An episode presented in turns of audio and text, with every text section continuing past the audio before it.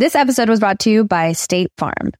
Buying a house in 2024 can be something extremely joyful, but also extremely stressful when you think about all the paperwork that you have to file. But like a good neighbor, State Farm is there. That's a phrase that will help you feel good knowing that you have people who care to help you file a claim or find the coverage for the things that you want to protect. After an accident, you may be worried. Who do I call? What do you do next? I drive peacefully knowing that I have people who have my back. In reality, finding good insurance doesn't have to be something that is complicated to you. State Farm has options to fit your unique needs, which means you can talk to your agent to choose the coverage you need, have coverage options to protect the things you value most, file a claim right on the State Farm mobile app, or reach a real person when you need to talk to someone. Like a good neighbor, State Farm is there. With everyone fighting for attention, how can your business stand out and connect with customers? Easy. Get Constant Contact. Constant Contact's award winning marketing platform has helped millions of small businesses stand out, stay top of mind, and see big results fast. Constant Contact makes it easy to promote your business with powerful tools like email and SMS marketing, social media posting, and even events management. With Constant Contact, you'll reach new audiences, grow your customer list, and communicate more effectively to sell more, raise more, and fast track growth. Don't know much about marketing? No sweat.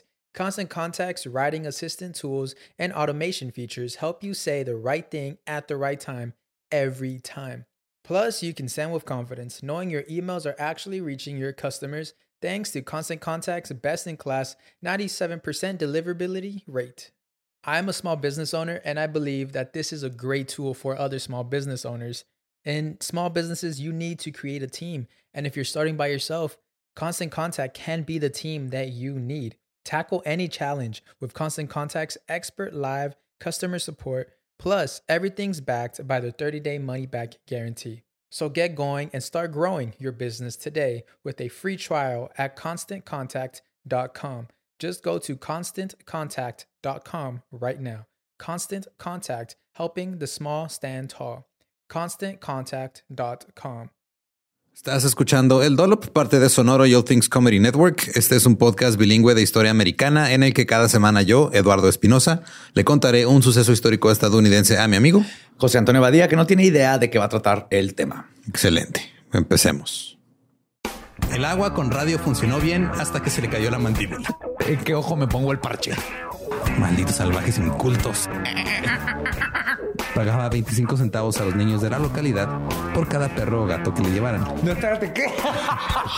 El parque se hizo consciente, el parque probó la sangre, güey. Ahorita de que se va tan... Lo bueno es que nada más te trabas cuando lees, ¿verdad? Sí, sí, sí.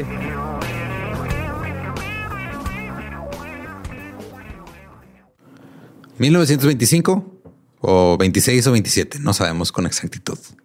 Ok. Lo que sabemos es que Linda Taylor nació en Tennessee, aunque su tío dijo que en realidad nació en Summit, Alabama.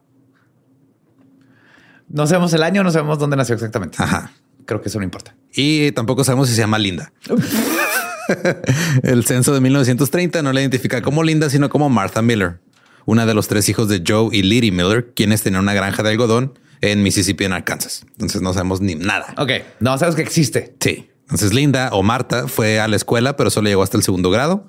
Era conocida como una niña muy obstinada que intentaba demostrar que alguien estaba equivocado si le decían que no podía hacer algo. Claro. O sea, no puedes y hacía algo que puedo. En el censo está registrada como caucásica, igual que el resto de su familia. Pero no se parecía a sus padres y sus hermanos. Tenía el pelo largo y negro y la piel oscura. Un vecino decía que él creía que podía haber sido negra, Ajá. Aunque su color de piel podía haber sido producto de la herencia también nativa americana de la familia. Ah, tiene Entonces, sentido. ajá, o sea, sus, De hecho, sus- sí. sus padres estaban así, yo blancos y su y ella no.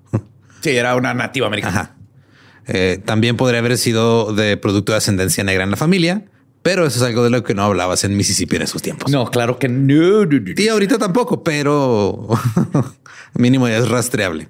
Por eso, por ley, deberían de hacerte el Tony Trio en mí o cualquiera de esos.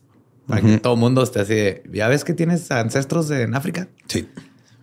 Ahora, debido a su color, Linda se movía entre dos mundos muy diferentes en el sur, en la era de Jim Crow, que la era de Jim Crow es cuando todas estaban estas leyes que tenía que estar segregado todo por color. Eh, cuando era una mujer joven, alrededor de 1950, tuvo una aventura con un hombre blanco que tenía cabello rubio y ojos azules. La esposa de ese tipo perdió la cabeza cuando se enteró, los descubrió en el auto de- del esposo y le empezó a gritar a Linda y arrojarle piedras, diciéndole sal de ahí, maldita negra. Oh my God. Creo que se enojó más por eso que por la infidelidad en sí. Creo que sí. Eh, Linda era para los estándares eh, promiscua, para los estándares de la época. Eran los 50. Era sí. Ya tenía cuatro O hijos. sea, tenía sexo sin estar casada, Ajá. básicamente. Tenía cuatro hijos de diferentes padres y no se parecían entre sí, los niños. Estaba Clifford, que nació en el 41, que era cuando Linda todavía era un adolescente. Él era blanco. Luego llegó Paul, quien por alguna razón fue apodado Tojo en honor al primer ministro de Japón. No sabemos por qué. Eh, Paul nació en Oakland en 1948. Él era el barriles. Tampoco sabemos ¿Por qué? No, Paul Stojo nació en 1948 y en el certificado de nacimiento su madre viene eh, con el nombre de Connie Martha Louise White, una ama de casa de 21 años que en realidad era Linda Ok. O Marta. Linda Marta. Ajá. Marta Linda. El padre de Paul era blanco, pero Paul no era blanco. Tenía un poquito de melanina en su piel. Incluso era, eh, su piel era más oscura que la de Linda. El tercer hijo de Linda, Johnny, nació en 1950. También era muy blanco. Y luego Linda tuvo una hija que se llamaba Sandra, que era más o menos como el color de su mamá. Entonces tienen a un blanco, uno muy, muy blanco. Los hijos de Angelina Jolie. Ándale, güey, Simón. Pero ya sí los hizo, no los com no, no, no los compro. Iba a decir compró, pero bueno, hasta cierto punto. Es que, ok, Sí. Mini anécdota, güey. Cuando mi hija tenía como siete años, ella siempre ha querido un hermanito, pero pues es hija única.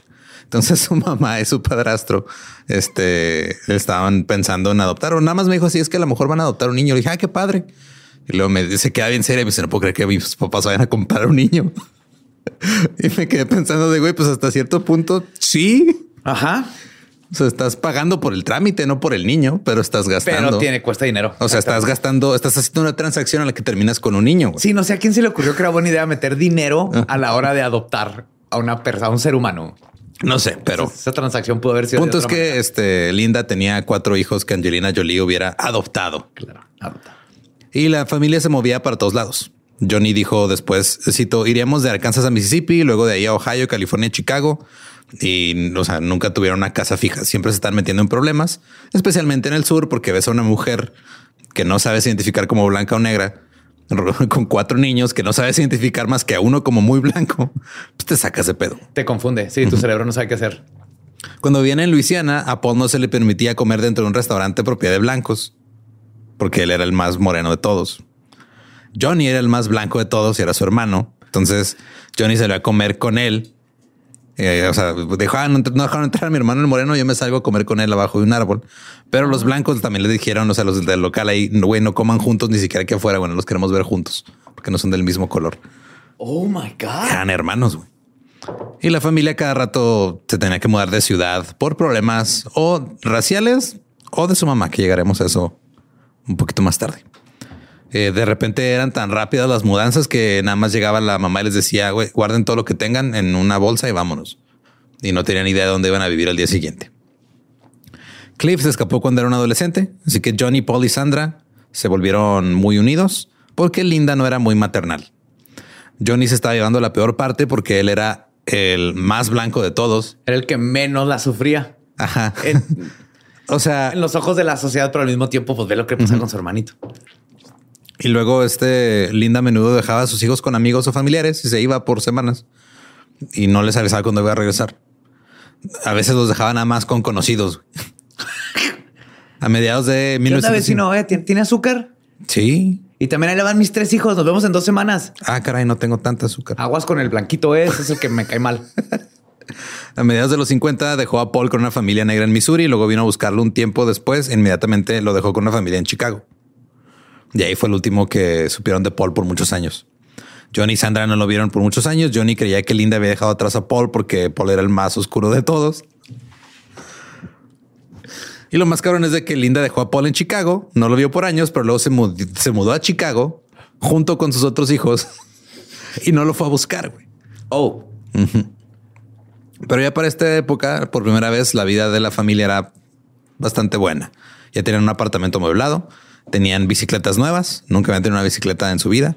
eh, Linda de alguna manera se había metido con Lawrence Wakefield, un estafador. Se, eh, se les, se les llamaba Policy Kings en ese tiempo, Ajá. que eran literal los que hacían apuestas de números, güey, en, en la colonia. Así de, güey, este, eran, o sea, literales, ah, ¿qué número me vas a comprar? No, pues tal. Y luego ya nada más checaban sorteos de otra cosa y si ganabas, pues te dan la lana. Se organizan las tandas. Ajá, pero ah, de apuestas, no de tantas. Ok. Y este güey era un policy king que dirigía su policy racket, que era, un- era básicamente lotería clandestina. Ok. Sí, sí. Entonces la manera en la que lo hacía la, o sea, la mafia italiana por lo, por lo regular era la que estaba a cargo de este pedo. Pero este, o sea, como que hubo un tiempo en el que también en, en barrios pobres negros llegaron a hacer esto y los italianos llegaron, no, no, no, yo lo voy a manejar. Allá abrieron de acá una, una franquicia. Con permisos mía. Pero como este Wakefield no hacía tanto pedo, sí lo dejaron mantener su operación. Entonces, literal, tú llegabas así, este, le dabas 100 pesos al güey y decías, no, pues mi número es el 13. Y el güey te dice, ¿sabes qué? No salió tu número, te chingaste, te, me quedo con tu lana. Y alguien más se ganaba tu dinero. O sea, eran, es la lotería, pero sin las reglas. güey. Y este Wakefield era bien conocido en el lado sur de Chicago como un estafador, pero también lo consideraban un mal estafador. Es, es lo peor que puede pasarte. Ahora, Johnny dice que era claro para él que su madre y Wakefield ya se conocían desde antes. O sea, como que dijo, cuando vio la relación que tenían, dijo, estos güeyes ya traían algo desde antes. Eh, nunca supo cuál era la relación, aunque no parecía ser este, nada sexual. O sea, más era que se conocían de mucho Ajá. tiempo. Linda de repente llamaba a Wakefield papá. Vivía en la misma cuadra. Johnny a veces llevaba bolsas para Wakefield y las dejaba en una joyería. Siempre tenían dinero y a veces tenían un guardaespaldas. Después de una vida en la carretera y huyendo de problemas raciales, pues esto era el paraíso para los niños. Ahora, el 18 de febrero del 64, la policía recibió un informe de que Wakefield estaba gravemente enfermo. Acudieron a su casa. Encontraron un chingo de dinero por todos lados. O sea, había boletos de apuestas, había este, bolsitas con monedas, había dinero escondido en muebles, en montones de ropa, en bolsas de lavandería, en fundas de almohadas, en cajas de cartón y un casillero.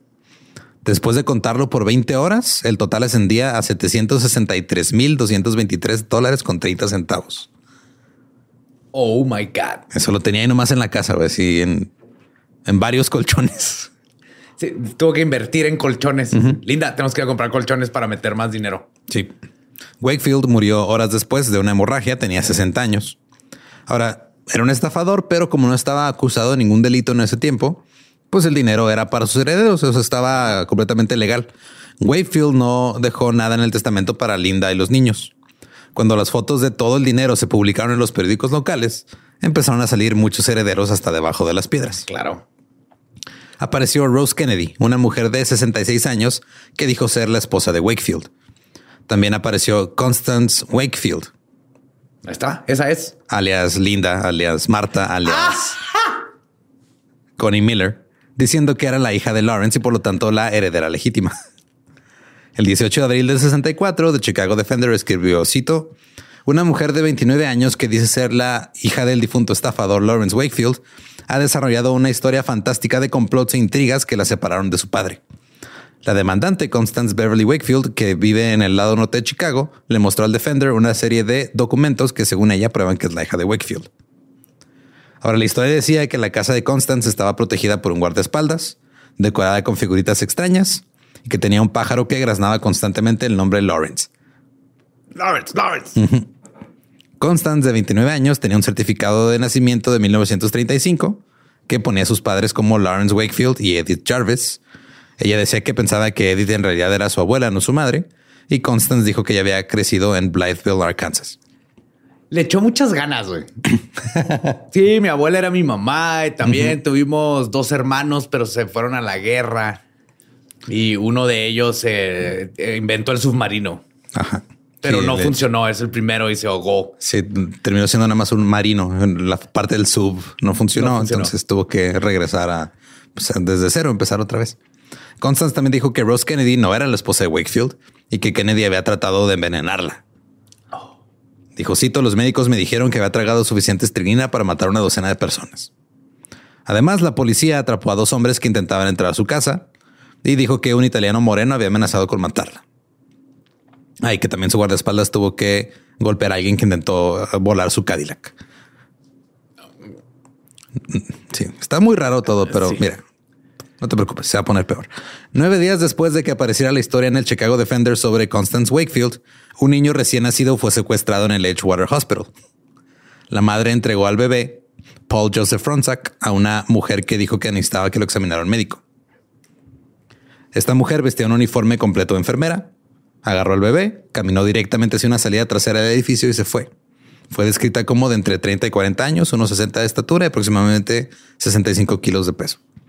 Este bebé Fronczak fue una historia nacional, obviamente. Los padres abogaron por el regreso del bebé en las noticias.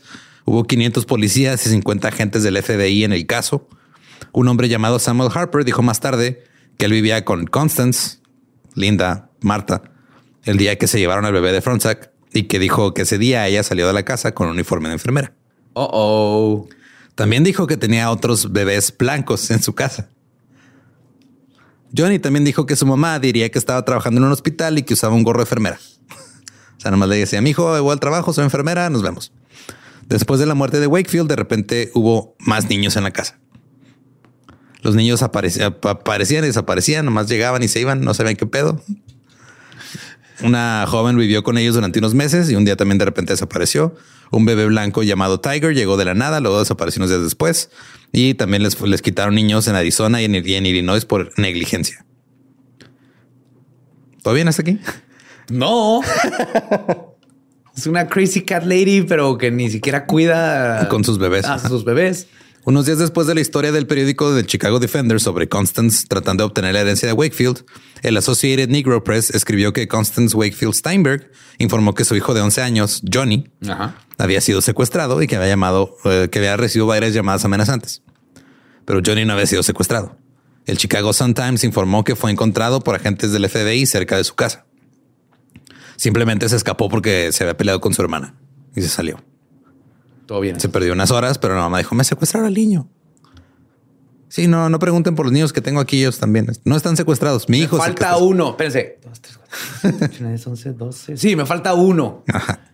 Entonces, este Linda o Constance o Marta o como chingados se está llamando ahorita, eh, simplemente siguió adelante con su intento de obtener la fortuna de Wakefield, pero fue a la corte de sucesiones y no le salió bien. Ella tenía un montón de papeles que verificaban su historia, que ella era Constance Wakefield. Presentó un acta de nacimiento.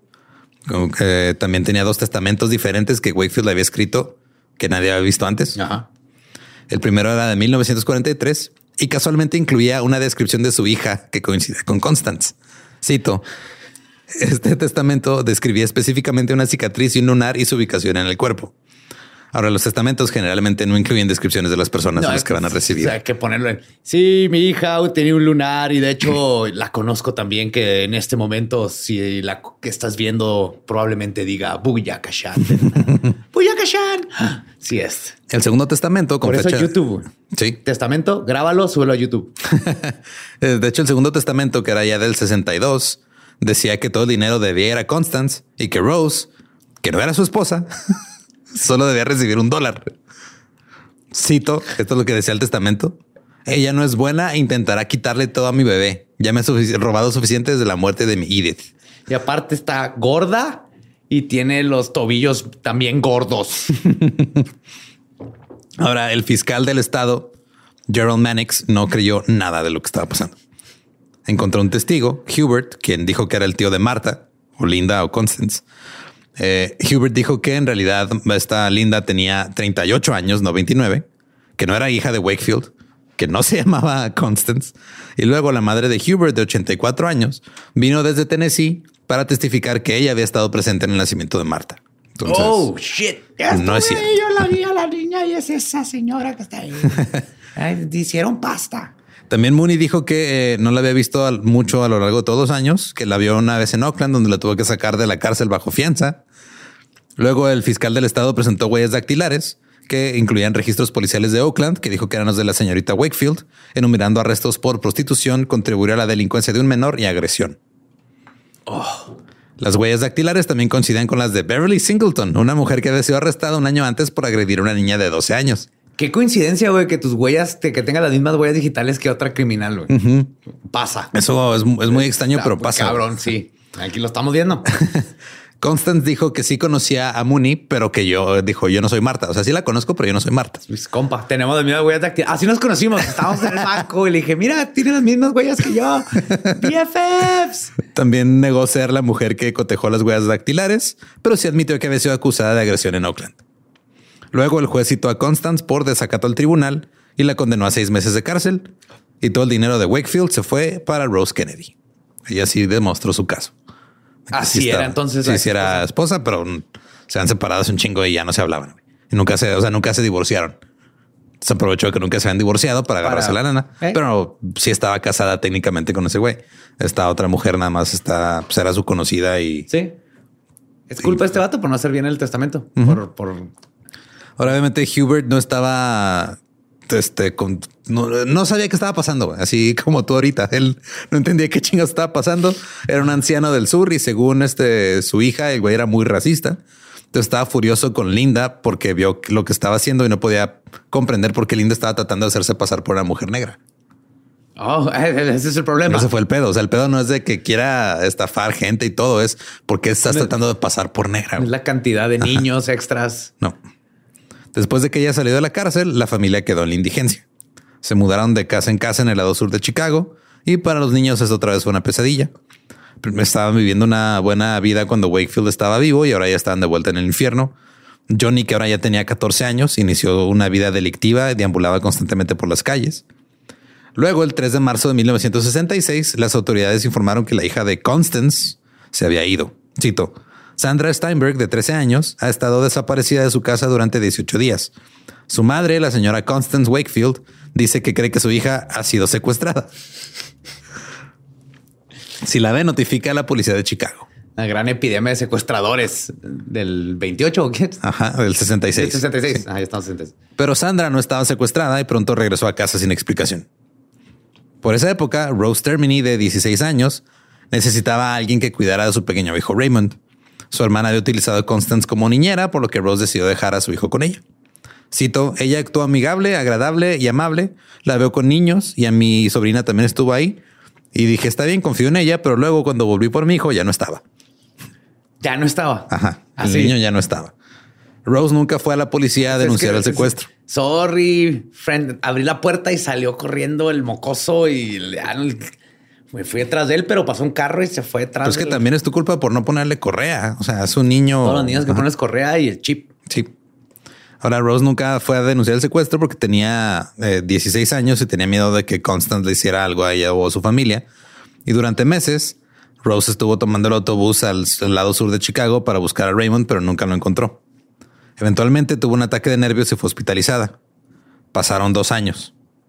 Finalmente, el esposo de Rose Termini, que estaba en una pandilla llamada The Dragons, le dijo a Sandra, la hija de Linda o Marta o como chingado se llame, que le devolvieran al niño. Y Sandra de repente llegó con Raymond y se lo entregó a Rose. Dos años después. Sí. O sea, estaban viviendo en la miseria Ajá. y agarró un niño extra, nomás por gusto. Ajá. Y luego este, Y lo escondió regresó. por años y luego lo regresó cuando la amenazaron a su hija, un pandillero. Yes. Tengo idea de qué está pasando. Nadie sabe cuántos niños estuvieron a cargo de Linda a lo largo de los años. Deja tú cuántos. Guau, ¿Por qué? Llegaremos a eso eventualmente. En los años 60 fue arrestada dos veces por sustraer niños, pero ninguna de las dos fue condenada porque los niños fueron devueltos. Ah, ok, así funciona. Aparentemente sí funcionaba. Entonces, Como cuando te no, prestan una pluma y no la regresas a un Ajá. encendedor, lo regresas, no pasa nada. Es igual Ya con no hay pedo. Ajá, no hay pedo que hayan pasado sigue. dos años. No sé si todavía siga, pero en 1967 informó que otro niño había desaparecido, que probablemente había sido secuestrado. Pero cuando la policía lo investigó, se dieron cuenta que ni siquiera era su hijo. Linda le dijo a la policía que había dado luz a un niño en el hospital Edgewater el 13 de diciembre de 1963, solo cuatro meses antes de que se llevaran al bebé Frontrack del mismo hospital. Luego le dijo a la policía que ese niño vivía con sus padres adoptivos en Chicago Heights. Al investigarlo, los policías descubrieron que el certificado de nacimiento estaba firmado por el mismo médico que firmó el certificado falso alegando que ella era la hija de Wakefield. Oh, oh. Ese médico eventualmente dejaría de ejercer medicina en 1970 para evitar ser procesado por cargos de vender recetas de medicamentos peligrosos a jóvenes.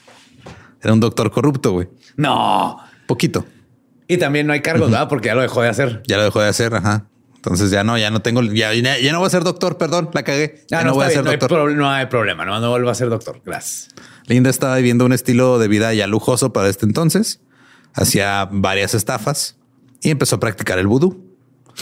Le decía a la gente que recibió su formación espiritual en su país de origen, Haití, Ah, eh, yes. Es- no, es- lo predije eso, yes. del cual no era originaria.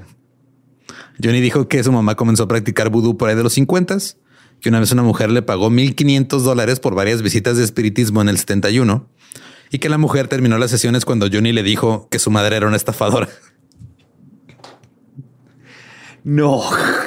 O sea, que ya tu hijo adolescente le está diciendo a tus clientes, "Nah, güey, mi jefa te está haciendo pendejo. Ya, O sea, y, ya. y- y- y revisa las recámaras a ver si no te falta un niño, porque también esta señora se lleva a todos los niños. El 8 de agosto del 74, el detective de robos de Chicago, Jack Sherwin, respondió a una mujer que informó que le habían robado varias cosas. Linda Taylor dijo que el ladrón se había llevado 14 mil dólares en pieles, joyas y dinero en efectivo.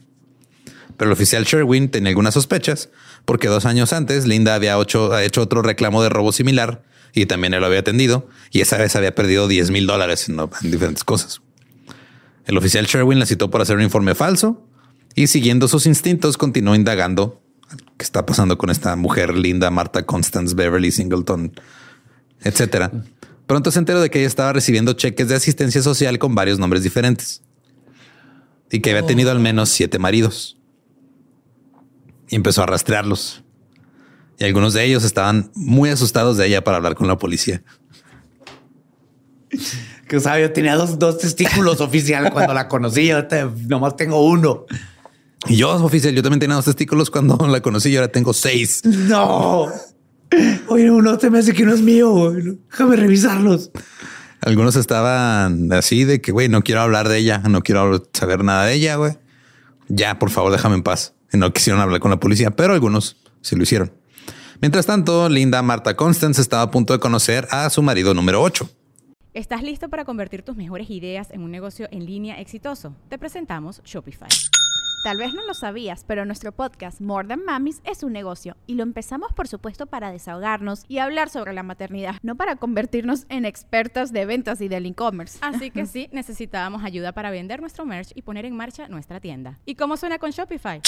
Llegó otra venta. Shopify es la plataforma de comercio que está revolucionando millones de negocios en todo el mundo. Ya seas un emprendedor desde tu casa o desde donde sea, Shopify es la única herramienta que necesitas para iniciar, administrar y hacer crecer tu negocio sin dificultades. Con Shopify puedo gestionar pedidos, envíos y pagos desde cualquier lugar, brindándote toda la información y estadísticas de tus ventas al detalle. Regístrate para un periodo de prueba con tan solo un dólar al mes en shopify.com barra sonoro, todo en minúsculas.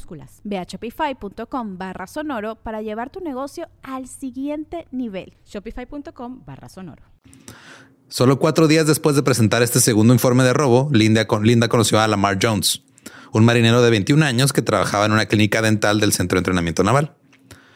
Él dice que una vez una mujer llamada Linda Sholvia entró a la clínica para una limpieza dental y fue amor a primera vista.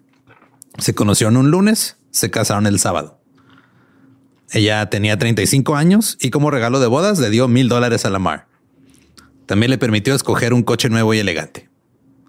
Pero este matrimonio iba a ser difícil, ya que Lamar empezó a sospechar varias cosas. Encontró un título de una universidad en Haití que era para Linda Taylor, no para Linda Sholvia. También se dio cuenta que había cinco buzones en su apartamento. Había cartas que llegaban a los cinco, o sea, diferentes buzones dirigidas a cinco personas diferentes. Lamar se puso nervioso cuando ella le dijo que él era su, su octavo esposo. Ah, Ahí, hasta ahí se puso nervioso. Ajá. Cuando le dijo, ah, por cierto, hubo siete antes que tú, güey. Este. Y no, no, o sea, na- no, no tiene nada que ver con los cinco bozones con cinco nombres diferentes ni nada. O sea, nada más. No, yo que Más para que con el vudú. Yo conozco esa madre. Son zombies, ¿verdad? Los hiciste zombies a todos. ¿Me vas a hacer zombie? No quiero ser un zombie. Sería un pésimo zombie. Ahora, Linda también tenía una hermana. Supuestamente Ah, ya, ya. llamada Constance, que parecía más que una hermana, una hija adulta. Lamar dijo que la piel de Linda era tan pálida y suave que podía parecer asiática o como una mujer negra de piel clara o incluso blanca. What? Pero una noche se despertó temprano en la mañana y vio, cito, mil arrugas en su rostro. Linda luego se encerró en el baño durante una hora y cuando salió se veía completamente diferente. No, este vato no conocía el maquillaje. No. Pero esta mujer se maquillaba para parecer de veintitantos años y decir que era hija del estafador que habían este, matado hace poquito porque se había muerto de una hemorragia o que este, ahora se maquillaba con otro tono más para verse este, más eh, con la piel más oscura y decir que era de otro lado. O sea, andaba haciendo un desmadre. O sea, tal vez era estafadora. Maybe it's Maybelline. Eh, luego, una semana después de conocer, eh, de conocerse, o sea, de, este Lamar y, y Linda, el oficial Sherwin la arrestó. Linda pagó la fianza, salió, abandonó el estado y se llevó la televisión a color de su nuevo esposo. Así sabe cómo pegarte feo, ¿verdad? Y en Sí, esos güey. tiempos, en esos tiempos, Sí, estaba cabrón. O sea, era, era relativamente nuevo el invento. güey. Cuando salió bajo fianza, este Lamar decidió cooperar con la policía. Empezaron a grabar sus llamadas y rastrearon una. Y el 9 de octubre, Constance Green fue arrestada en Arizona. la prensa se enteró de la historia. Tres días después, el Chicago Tribune escribió sobre la reina de la asistencia social de 47 años o The Welfare Queen que estaba detenida en una cárcel en Tucson. Ahora, 47 años. A su octavo esposo le dijo que tenía 35. ajá. Y este güey dijo, la veo bien arrugada. Luego sale del baño maquillada. Ya no parece de 50 años. Y este término, el welfare queen, es la primera vez que se usó probablemente en Estados Unidos en ese periódico.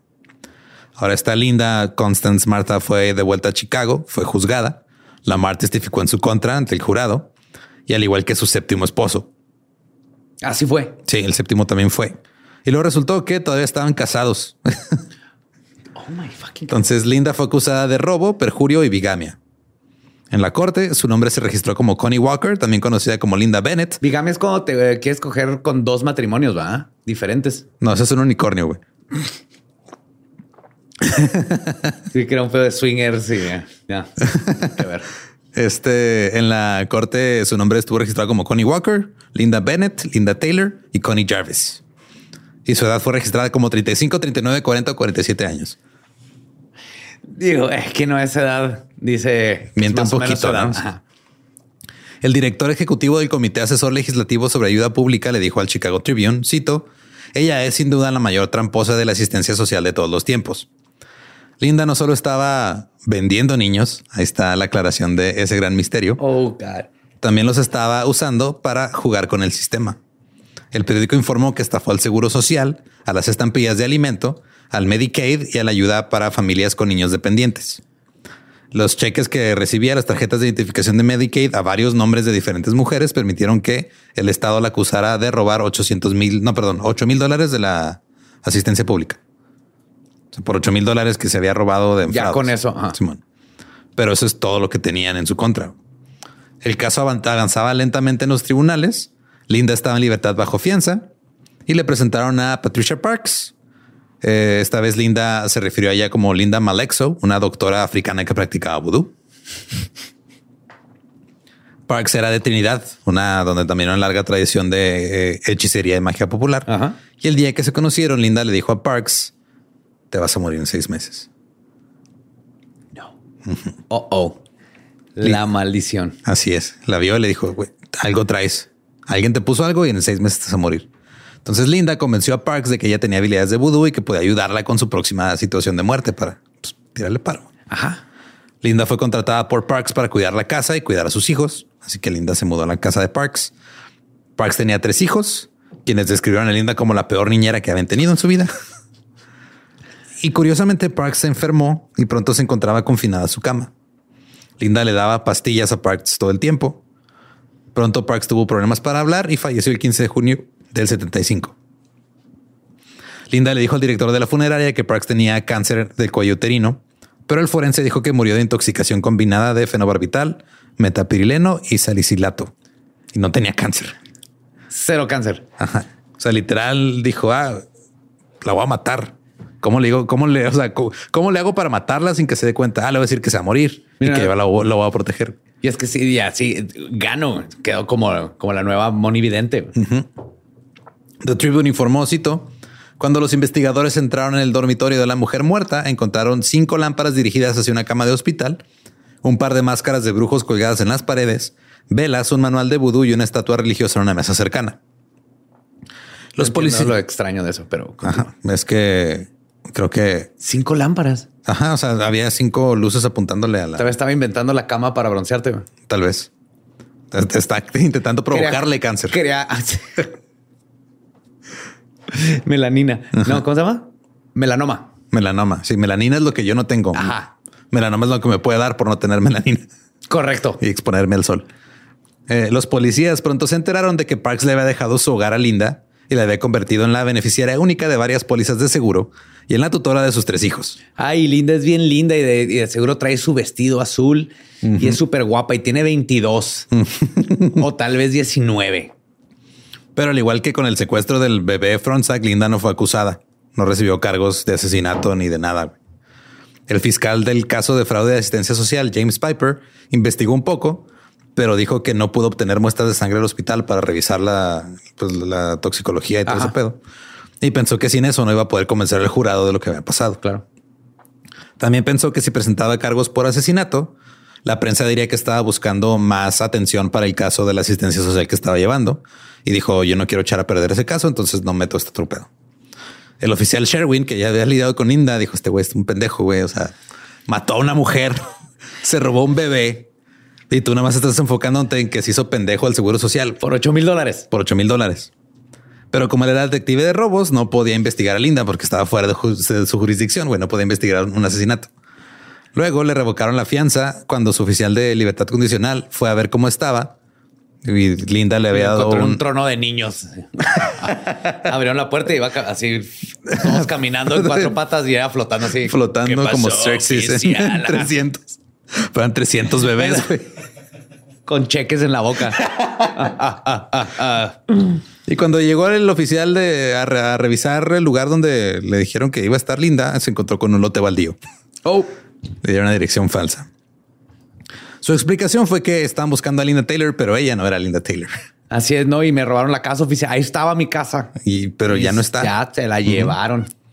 Fue liberada nuevamente. Luego solicitó asistencia social alegando que necesitaba el dinero para fines médicos. Es que se robaron mi casa y ahí tenía mis medicinas, dinero para encontrar mi casa y agarrar mis píldoras. Y otra vez estaban sospechando de falsificar de que estaba falsificando información en su solicitud. Otra vez afirmó que había sido víctima de un robo. Esta vez dijo que se habían llevado 17 mil dólares en joyas. El Chicago Tribune escribió sobre las conexiones de Linda con el secuestro del bebé y con la muerte de Parks. Y en 1975 escribió que estaba, cito, comprando bebés recién nacidos para corroborar los reclamos por asistencia social.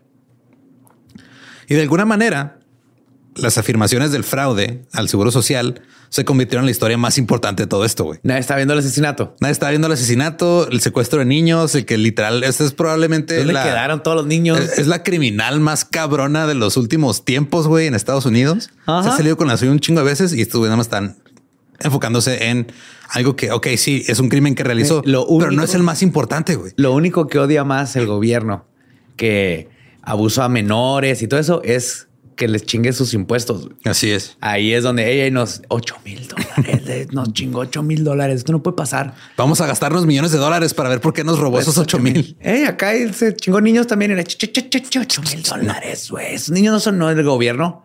Este dinero sí. Ahora, cuando se creó el programa de asistencia social bajo la presidencia de Franklin Delano Roosevelt, era utilizado principalmente por gente blanca. Luego, más personas negras comenzaron a emigrar al norte y comenzaron a utilizar ese, pues, ese servicio del- a la comunidad. Ajá. De repente, por alguna razón que no podemos entender ni rastrear, la gente empezó a ver la asistencia social como algo malo. Ajá. En 1964, el 27% de las fotos en historias sobre la pobreza en las tres principales revistas eran de personas negras. Nada más el 27%. Para el 65, el 49% de las fotos de eh, cu- cuando sacaban algún artículo sobre la pobreza eran personas negras. Para el 67 era el 72%. Oh, wow. Entonces de repente, como que empezaron a tener una reacción muy extraña hacia la asistencia social. Y hubo una reacción incluso violenta contra la gente pobre. Ahora la asistencia social estaba en la mira de los políticos. En octubre del 76, Ronald Reagan, aspirante a la Casa Blanca, habló sobre la Welfare Queen, la reina de la asistencia social, en un discurso que tenía cada semana en el radio. Habló de esta mujer que había operado en 14 estados usando 127 nombres, que había afirmado ser madre de 14 niños y que usó 50 direcciones diferentes solo en Chicago. Reagan le dijo a su audiencia que ella tenía tres autos nuevos, un abrigo largo de mink y que su ganancia fue de un millón de dólares. También dijo que una vez se había hecho pasar por una cirujana cardíaca. Y además tiene un trono de bebés que la sacan en las mañanas. Y todos los bebés tienen cheques en la boca, señores. Y la neta le da un poquito envidia eso. Sí. Reagan sí. Reagan dijo que toda esta información eh, venía del Chicago Times, que o sea, eh, toda esta investigación le habían hecho ellos. Ahora, no venía el Chicago Times, era el Chicago Tribune. Y este, y como esto ya era un caso tan conocido, ya la gente sabía sobre esta estafadora en el, o sea, ya cualquier cosa que dijera Reagan, aunque fuera una exageración o una mentira, pues la gente decía, ah, claro, tiene sentido. Sí, sí, ha hecho sí. todas estas cosas. Y sí se había hecho pasar por una cirujana cardíaca, pero fue en Michigan. era la doctora Connie Walker. O sea, sé que la película de Catch Me If You Can y todo el, o sea, el- este güey que también es un, o sea, no, no sé, no se sabe ni qué creerle porque el güey un chingo de las cosas que supuestamente hizo, este, han Pueden sido negadas. No, o sea, literal hay gente que las ha negado. Si no, sí, eso no pasó. O sea, y así donde pruebas que ah, según el este sacado resulta que no son ciertas. Pero con ella no solo son ciertas, sino que no sabemos todas, ¿no? No sabemos, güey. O sea, literal, porque ella, o sea, trae un desmadre. Una mujer informó a la policía que Linda había robado 800 dólares en artículos. Otra vez llamaron al oficial Jack Sherwin, que ha de, ha de estar harto de esta mujer. como- y fueron a revisar eh, eh, el edificio de apartamentos donde vivía, Linda, perdón. Encontraron un abrelatas eléctrico, una televisión a color y un abrigo de piel, que eran las cosas robadas. Eh, no encontraron un traje de tres piezas. Mira, que- nomás las prioridades. Abrelatas eléctrico. Abrelatas Estaba eléctrico. nivel de una tele a color y un abrigo de piel. Ajá, pero pues eran los 70 güey. Sí, ni- No eran el, tan- el abrelatas eléctrico es lo que te separaba De, del futuro a los que seguían viviendo en el pasado. pero sí se encontraron. Bueno, que te dije, eh, la, la mujer le habían robado cuatro cosas: Eh, la abrelatas, una televisión a color, un abrigo de piel y un traje de tres piezas de lunares. Ese no lo encontraron, pero encontraron dos niños.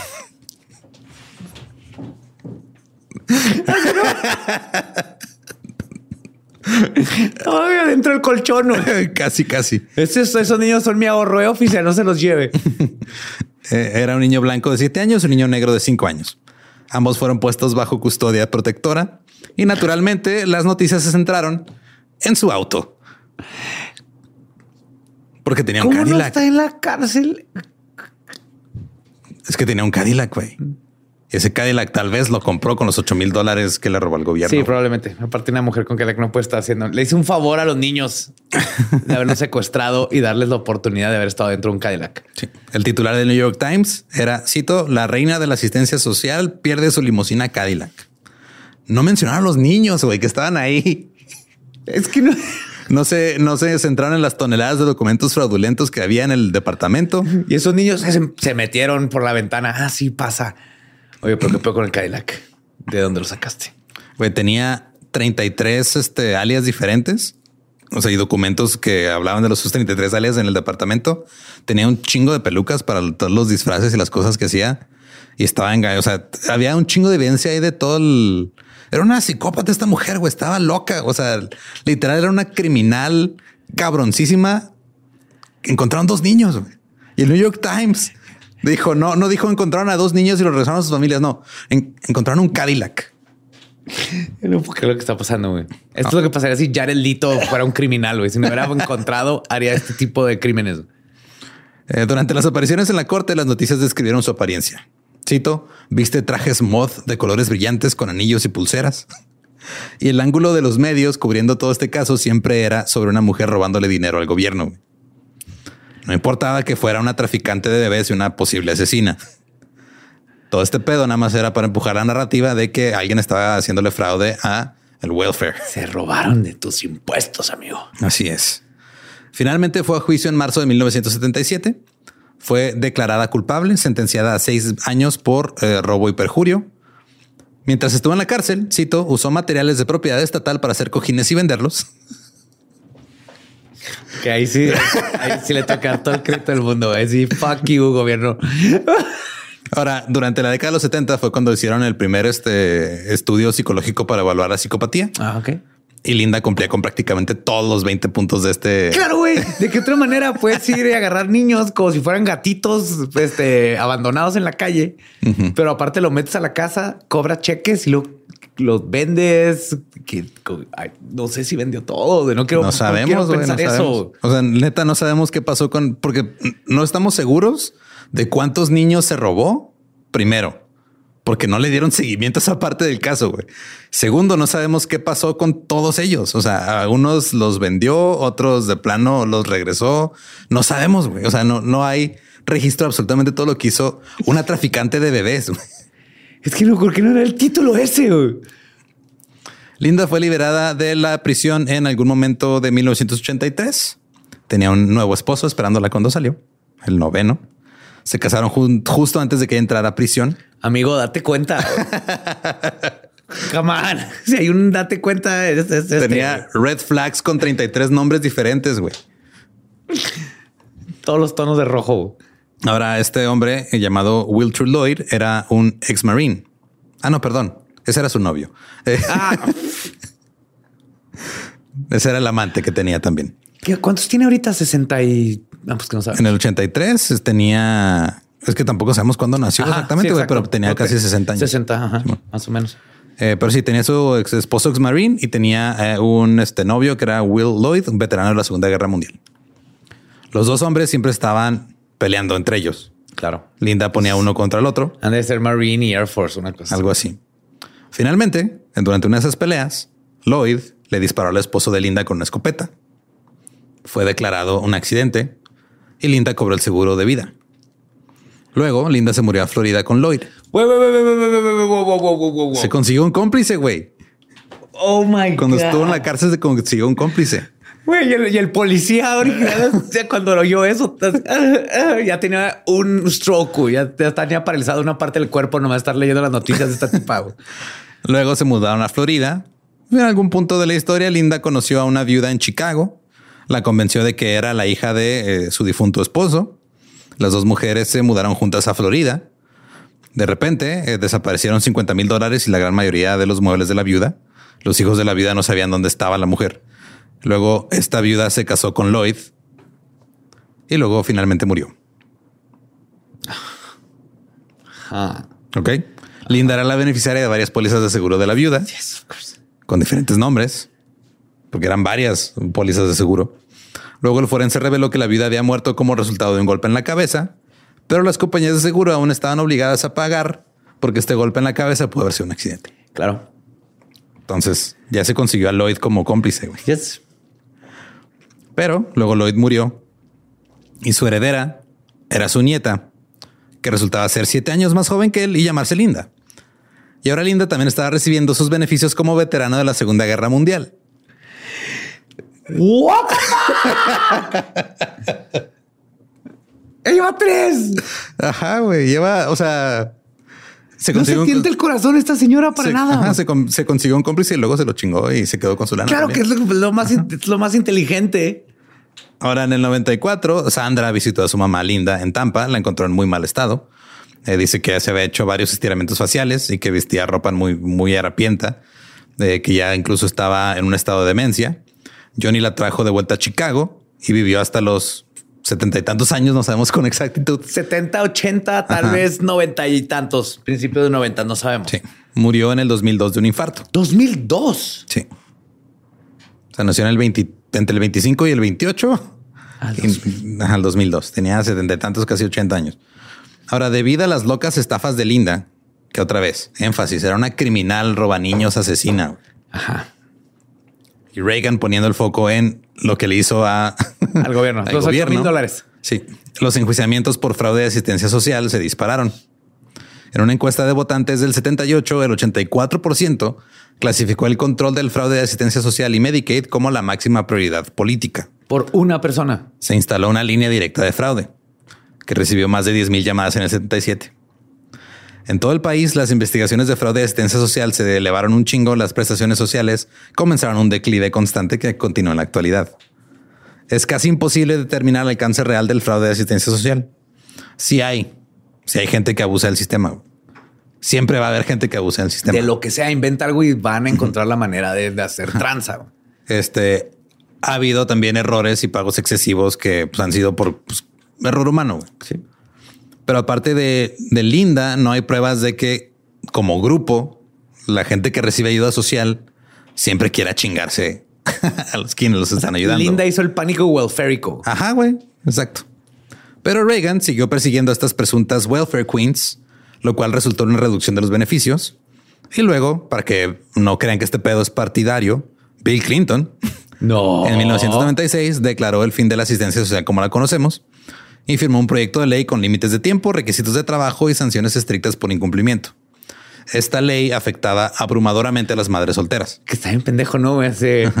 Güey, voy por asistencia social porque no tengo trabajo. Ah, Y ahora, es, tienes que trabajo ajá, necesitas este, cumplir un para chingo de que cosas. me den asistencia social. Entonces, sí. Ahora hay 15 estados que solicitan pruebas de drogas, a pesar de que la evidencia contradice esta afirmación de que la, la mayoría de las personas que reciben ayuda social la gastan en drogas. Un ejemplo, en Missouri, hace este, unos años gastaron 336.297 dólares para hacerles pruebas de drogas a 40 mil personas. Solo 48 resultaron positivas. Y de seguro era algo que no afectaba al. Güey, 48 de 40 mil. No es. Es bajísimo el porcentaje. güey. Totalmente. Es margen de error. Y aunque estuvieran usando crack y Ese es heroína, crack que les puso Reagan ahí en su pinche vecindario en los ochentas. parte, le está regresando el dinero a la CIA. No, pero sí, o sea, aunque fuera algo, es un porcentaje bajísimo. Ajá. Ahora, en, en muchos estados, si recibes asistencia social y tienes un bebé, no te dan más dinero por el bebé. Entonces, pues básicamente vas a tener que criar a tu niño en la pobreza. Y no Vas a hay- crear a dos con lo que te alcanzaba apenas para uno. Así es. Y no vas a tener este, este bonito término de upwards mobility. No te Todo vas a para mover que, hacia arriba. para que las señoras no se estén robando niños. Es que es lo más común. O sea, si te dan 10 pesos por cada niño, vas a ir a Pero si te lo robas. embarazarte todo el tiempo y, y agarrar niños de todos es. lados.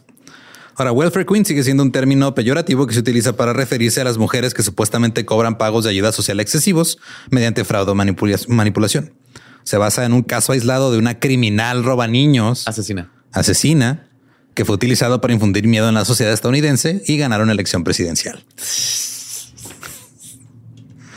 Pero Wow, es como si un presidente hubiera agarrado a Ted Bundy para deshacerse de todos los bochos, güey. Sí, güey. Literal, de- ah, el problema con Ted Bundy es el bocho. Ahí es donde agarra a las víctimas. Ese carro es alemán. Tenemos que deshacernos de la industria de automovilística alemana en este país. Puro Buick. Puro Buick. Eso hicieron con este caso totalmente. güey. Pero sí, Linda Diagonal, Marta Constance Beverly, eso estaba cabroncísima, güey. O sea, era una criminal así de. o sea, la pudieron haber agarrado y metido en la cárcel por en realidad las cosas que había hecho más cosa, graves. Por cualquier otra cosa. Pero no decidieron enfocarse en esto y, y mandaron a la chingada. Escoge a uno de los niños. A, a uno. Y pregúntale. Y ponle secuestro, nomás. Y ya. ¿Cuántos años te dan por secuestro?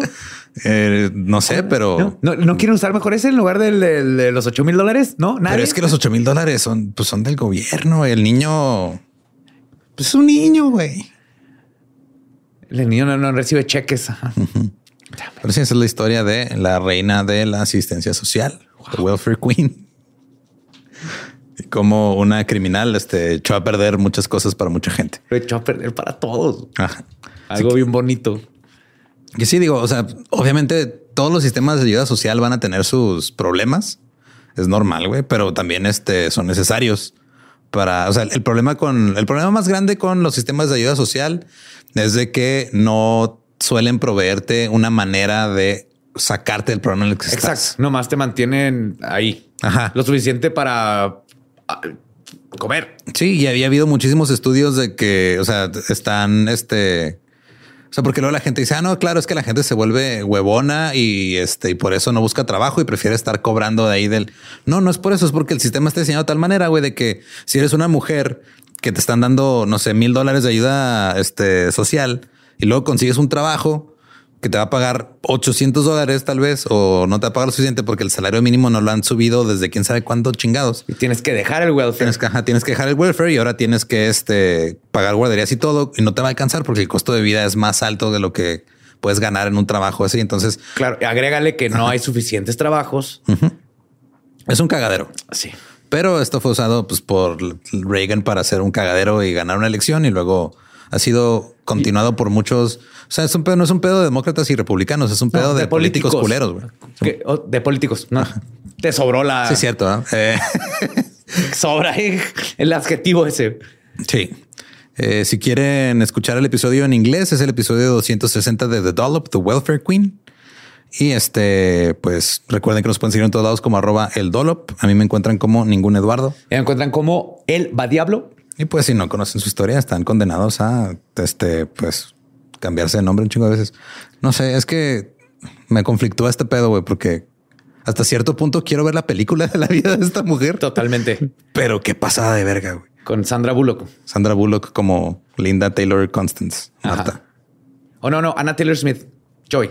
Anna Taylor-Joy, ajá. Este sea su nuevo. Uf, No, y este Eddie Murphy haciendo todos los bebés robados. ¿Estás listo para convertir tus mejores ideas en un negocio en línea exitoso? Te presentamos Shopify. Tal vez no lo sabías, pero nuestro podcast More Than Mamis es un negocio y lo empezamos por supuesto para desahogarnos y hablar sobre la maternidad, no para convertirnos en expertas de ventas y del e-commerce. Así que sí, necesitábamos ayuda para vender nuestro merch y poner en marcha nuestra tienda. ¿Y cómo suena con Shopify? Llegó otra venta. Shopify es la plataforma de comercio que está revolucionando millones de negocios en todo el mundo. Ya seas un emprendedor desde tu casa o desde donde sea, Shopify es la única herramienta que necesitas para iniciar, administrar y hacer crecer tu negocio sin dificultades. Con Shopify puedo gestionar pedidos, envíos y pagos desde cualquier lugar, brindándote toda la información y estadísticas de tus ventas al detalle. Regístrate para un periodo de prueba con tan solo un dólar al mes en shopify.com barra sonoro, todo en minúsculas. Ve a shopify.com barra sonoro para llevar tu negocio al siguiente nivel. Shopify.com barra sonoro. ¿Estás listo para convertir tus mejores ideas en un negocio en línea exitoso? Te presentamos Shopify. Tal vez no lo sabías, pero nuestro podcast More Than Mamis es un negocio y lo empezamos por supuesto para desahogarnos y hablar sobre la maternidad, no para convertirnos en expertas de ventas y del e-commerce. Así que sí, necesitábamos ayuda para vender nuestro merch y poner en marcha nuestra tienda. ¿Y cómo suena con Shopify? Llegó otra venta. Shopify es la plataforma de comercio que está revolucionando millones de negocios en todo el mundo. Ya seas un emprendedor desde tu casa o desde donde sea, Shopify es la única herramienta que necesitas para iniciar, administrar y hacer crecer tu negocio sin dificultades. Con Shopify puedo gestionar pedidos, envíos y pagos desde cualquier lugar, brindándote toda la información y estadísticas de tus ventas al detalle. Regístrate para un periodo de prueba con tan solo un dólar al mes en shopify.com barra sonoro, todo en minúsculas. Ve a shopify.com barra sonoro para llevar tu negocio al siguiente nivel. Shopify.com barra sonoro. Step into the world of power, loyalty, and luck. I'm gonna make him an offer he can't refuse. With family, cannolis, and spins mean everything. now, you wanna get mixed up in the family business. Introducing The Godfather at ChumbaCasino.com. Test your luck in the shadowy world of The Godfather slot. Someday, I will call upon you to do a service for me. Play The Godfather now at ChumbaCasino.com. Welcome to the family. No purchase necessary. VGW Group. Void where prohibited by law. 18 plus. Terms and conditions apply.